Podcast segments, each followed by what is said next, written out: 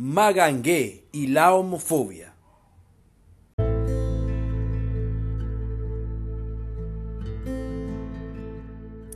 Hola chicos y chicas, mi nombre es Alfonso Marrugo de Luque, soy activista y comunicador social de la ciudad de Cartagena y los invito para que escuchen este primer capítulo, Magangué y la homofobia, del programa radial Juventud Diversa Radio, en alianza con la ONG Menria y la Comisión de la Verdad. Magangué es la segunda ciudad más importante del departamento de Bolívar. Se encuentra ubicada a las orillas del río Magdalena y siempre se ha caracterizado por su cultura, su gastronomía y sus paisajes. Sin embargo, siempre ha estado presente una cultura machista, violenta y homofóbica. Violencia siempre ha habido aparte de, los asesinatos a miembros de la comunidad que pues han quedado impunes o en el peor de los casos pues no los toman en cuenta, ya mataron al gay, a la marica como dicen y queda ahí. Así como lo comenta Camilo Arrieta, líder gay del municipio, se hace notoria la homofobia y la violencia. Pero ¿por qué tanto machismo en Magangué? Responde Edwin Castañeda, activista y enlace LGBT.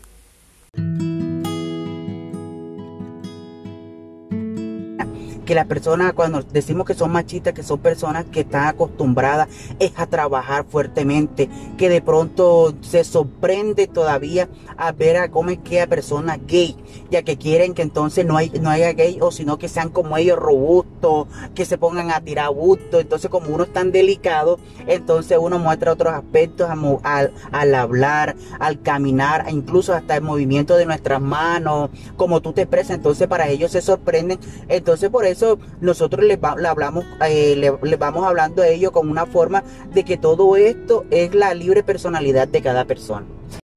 Y prueba de esa homofobia fuimos testigos durante la realización de este proyecto de la beca Viva Voz en el municipio de Mangue. Nos dirigimos hasta el muelle de Chalupas, donde fuimos víctimas de ataques de discriminación y homofobia, como lo reafirma Castañeda. Fuimos a tomar las tomas para terminar la entrevista y los coteros, como les dicen acá, los coteros son personas que trabajan cuando llegan las embarcaciones, los que cogen las maletas, todo, todo el equipaje que traen los pasajeros que vienen de las diferentes partes de acá del sur de Bolívar. Nos atacaron, eh, nos hicieron el bully, el bully, eh, nos gritaban las maricas, las no sé qué, las banderas, que no sé qué. En fin, o ¿Qué más gritaban? Me gritaban las maricas, las machis, la, o sea, de forma de burla, el que la Martínez, que no sé qué, pero ya. Entonces, es una parte donde hay que trabajarla mucho en la parte de cómo es que de, de respeto hacia la población LGBTI. Este tipo de situaciones completamente reprochables demuestran la falta de acciones afirmativas y procesos de sensibilización en el municipio. No obstante, la población LGBTI sigue en su proceso de reivindicación como lo demuestran en la realización de la Marcha del Orgullo LGBTI. Así lo comenta Fran Hurtado, pionero de esta movilización. Mira, Alfonso, nosotros, esto no fue fácil, porque de todas maneras aquí te hablo, en ese tiempo había mucho tabú, aún la gente le daba miedo, aún las personas gays les daba miedo de pronto como mostrarse, como que esto, entonces nosotros nos tomamos el trabajo de, sensibilizarlos, de invitarlos, de decirle tenemos que hacerlo. Entonces organicé un comité de seis, siete personas que fuimos el, el, grupo eh, base, por decirlo entonces eso fuimos invitando. Eh, no solamente nos acompañó la comunidad LGTBI de Mangue, pasé invitaciones a ciertas eh, instituciones, por decirlo, la Secretaría de Salud, eh, personal de la administración, las casas de la cultura. sí, entonces yo como para llenar esa expectativa, eh, no solamente invité, por decirte, las 15 o 20 personas de, la comunidad LGTBI que había a la vista en ese tiempo, sino que quise llenar ese, ese espacio con, con toda la comunidad en general, no solamente con la comunidad. Pero en medio de tanta violencia y discriminación, la población de lesbianas, gays, bisexuales, transgéneros, intersex y queer creen en la paz y contribuyen día a día en ese proceso, como lo comenta Castañeda. Porque nosotros somos personas que somos incluyentes.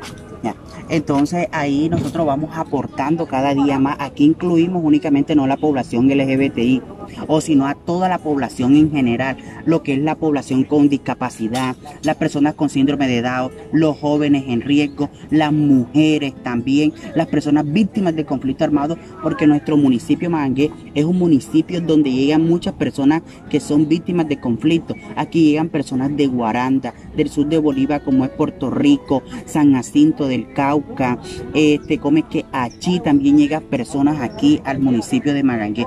Entonces, como Con inclusión, con respeto y diversidad, las personas LGBTI contribuyen a la paz. Desde los rincones de nuestro país se realizan procesos para aportarle a la paz y a la no repetición de la violencia, como lo comenta Brenda Rollero, única lideresa trans del municipio.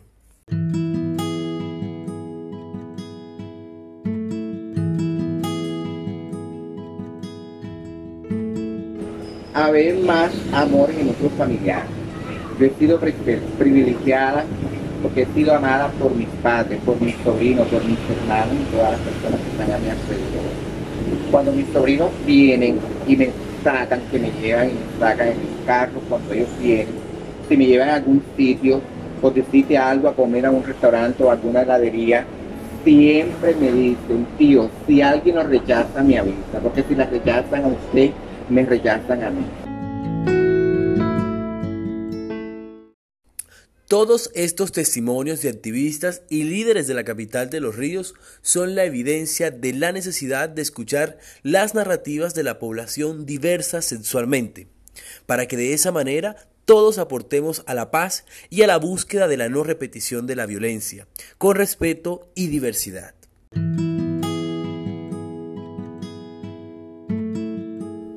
Si quieres conocer más de nuestro proyecto, síguenos a través de las cuentas oficiales de arroba Alfonso Marrugo de Luque y arroba Juventud Diversa Radio en Facebook e Instagram y comparte con nosotros para que viva la paz.